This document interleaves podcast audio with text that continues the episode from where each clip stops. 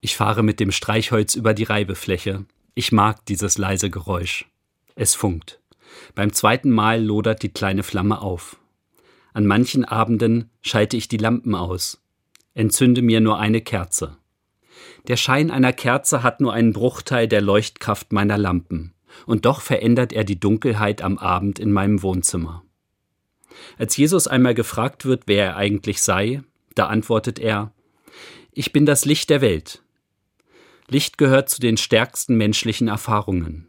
Es bedeutet Hoffnung, Leben. Licht vertreibt die bedrohliche Finsternis. So möchte ich Gott denken, mit so einer Veränderungskraft, gerade an den dunklen Tagen. Ich bin das Licht des Lebens, sagt Jesus. Wer an mich glaubt, der wird nicht wandeln in der Finsternis. Kommen Sie behütet durch die Nacht.